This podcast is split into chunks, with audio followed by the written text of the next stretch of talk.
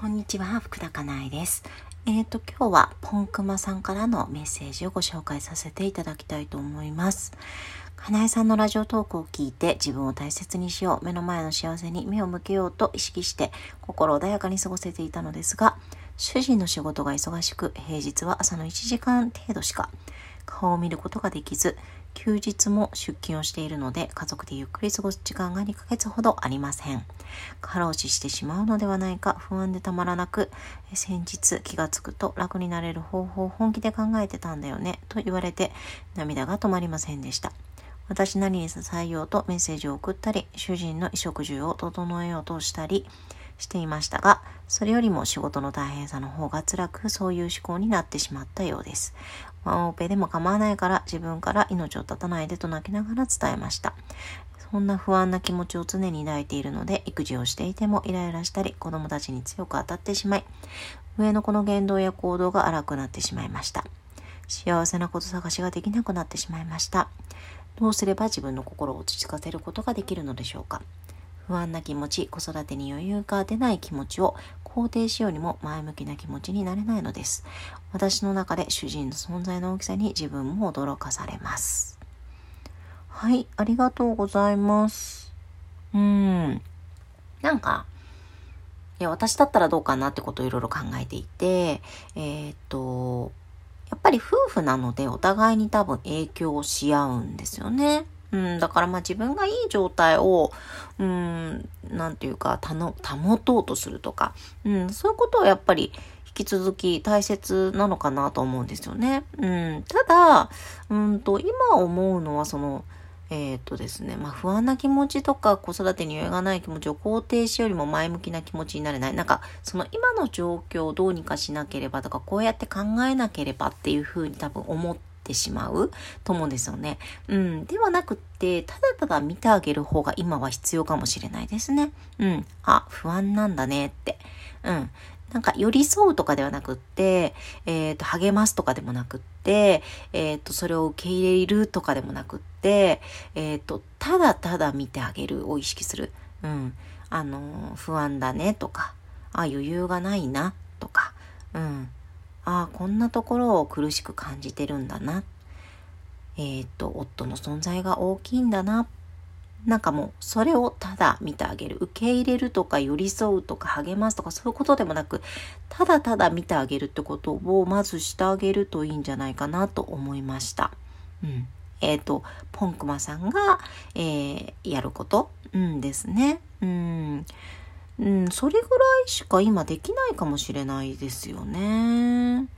うん、なんかご主人の問題じゃないですか。まあ問題でもないんですけど、うん、なのでそれをなんか自分がどうにかしてあげたいみたいなことを考えちゃうと多分苦しいんですよね。どうにかならないから。うん、どうにかしてあげることはできないから。で、うん、わかんないですけど、大抵の場合はこのどうにかしてあげたい、幸せにしてあげたかったみたいなのって自分の親に対して思っていたことであることが多くって、うん、例えばお母さんが小さい頃大変だったとか、かわいそうそうだったとか幸せそうじゃなかったみたいなことがあったりすると、まあ自分がこう大切にしたいとか、えー、あ大切にしてあげたいとか、助けてあげたいとか、えっ、ー、と役に立ちたかったとか、うん、なんか笑顔にしたかったとか、どうにかしてあげたかったとか、なんかそういう気持ちを持ってることが多くって、うん、で、そういう気持ちを持っていることが多いと、まあ今もね、そういう人が周りに、まあ、いる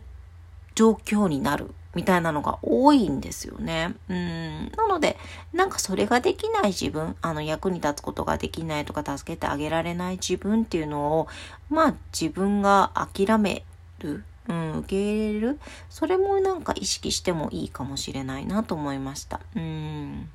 そうそう。なんか、助けてあげられないとなんていうの自分には価値がないみたいなのを思っていると、助けなきゃいけないような人が周りにねずっといるんですよ。そう。うん、なのでね、なんかそういう自分を、うーん、なんか助けてあげられないということを自分自身が諦める、うん、っていうことも、ちょっと意識してもいいのかなと思いましたね。で、私がどう、うん、私が同じような状況だったら、どうするかなって考えた時には、本か自分が不安で不安でたまらないってなったら、心療内科行くかもなと思いました。うん。ちょっとなんか専門家に話を聞いて、もらう？うん、そうすると、もしかしたらあの、ご主人に対してどうしたらいいかっていうのも教えてもらえるかもしれないし、うん、なんかその自分が行くってことがきっかけでご主人がね、その、えっ、ー、と、心療内科にかかるみたいなことも、なんかもしかしたらできるかもしれないし、まあ男性って結構ね、やっぱりプライドが高いっていうのがあると思うので、なんかこう、自分ができないやつっていう風なレッテルを貼られるとね、結構精神的にきつい部分もね、きっとあるかなと思うので、まあそこら辺はね、なんか、それこそ専門家の話を聞いた方がいいのかもしれないんですけれども。うん。あと、わかんないですけど、なんか専業主婦とかなのかな？わからないんですけど、なんかその、ご主人がその自分が働けなければ、働かなければ、この家計的にこうしんどいみたいなのがあると、やっぱりね、自分が追い詰め自分が自分のことを追い詰めてしまうみたいなこともあるのかなと思ったので、私普通に働きに出るかなと思いました。専業主婦ならですけどね。うん。で、なんか、なんて言うんだろう、そこの負担を軽くしてあげるっていうのは、まあまあ、なんて言うんだろう、あの、家族のために、自分のためにも、うん、あ、気も紛れるし、うん、するかなっていうのは思いましたかね。うん。あとはそれ以外の人に頼むっていうのもやるかなと思いました。そのワンオペでも構わないからって、まあまあ確かにそうなんですけれども、えー、っと、わかんないけど、その、えー、っと、なんだろうな。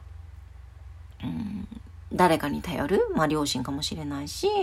うん、シッターさんとかかもしれないし、そういう人にも頼むってこともするかなと思いましたね。そうなんかね、仕事が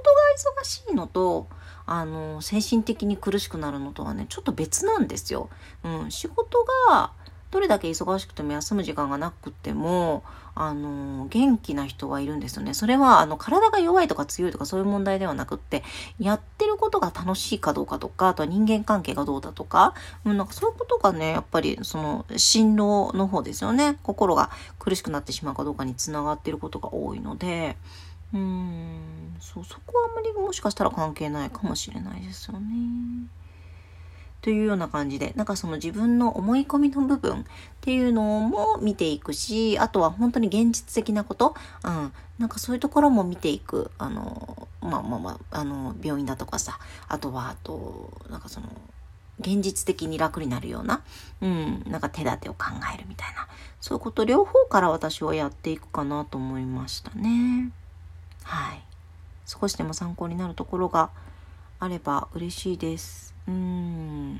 ねでもなんかちょっと不安がね、なんかあの、お互いになんかこう大きくなってしまっている状況にはあるかもしれないですよね。うん。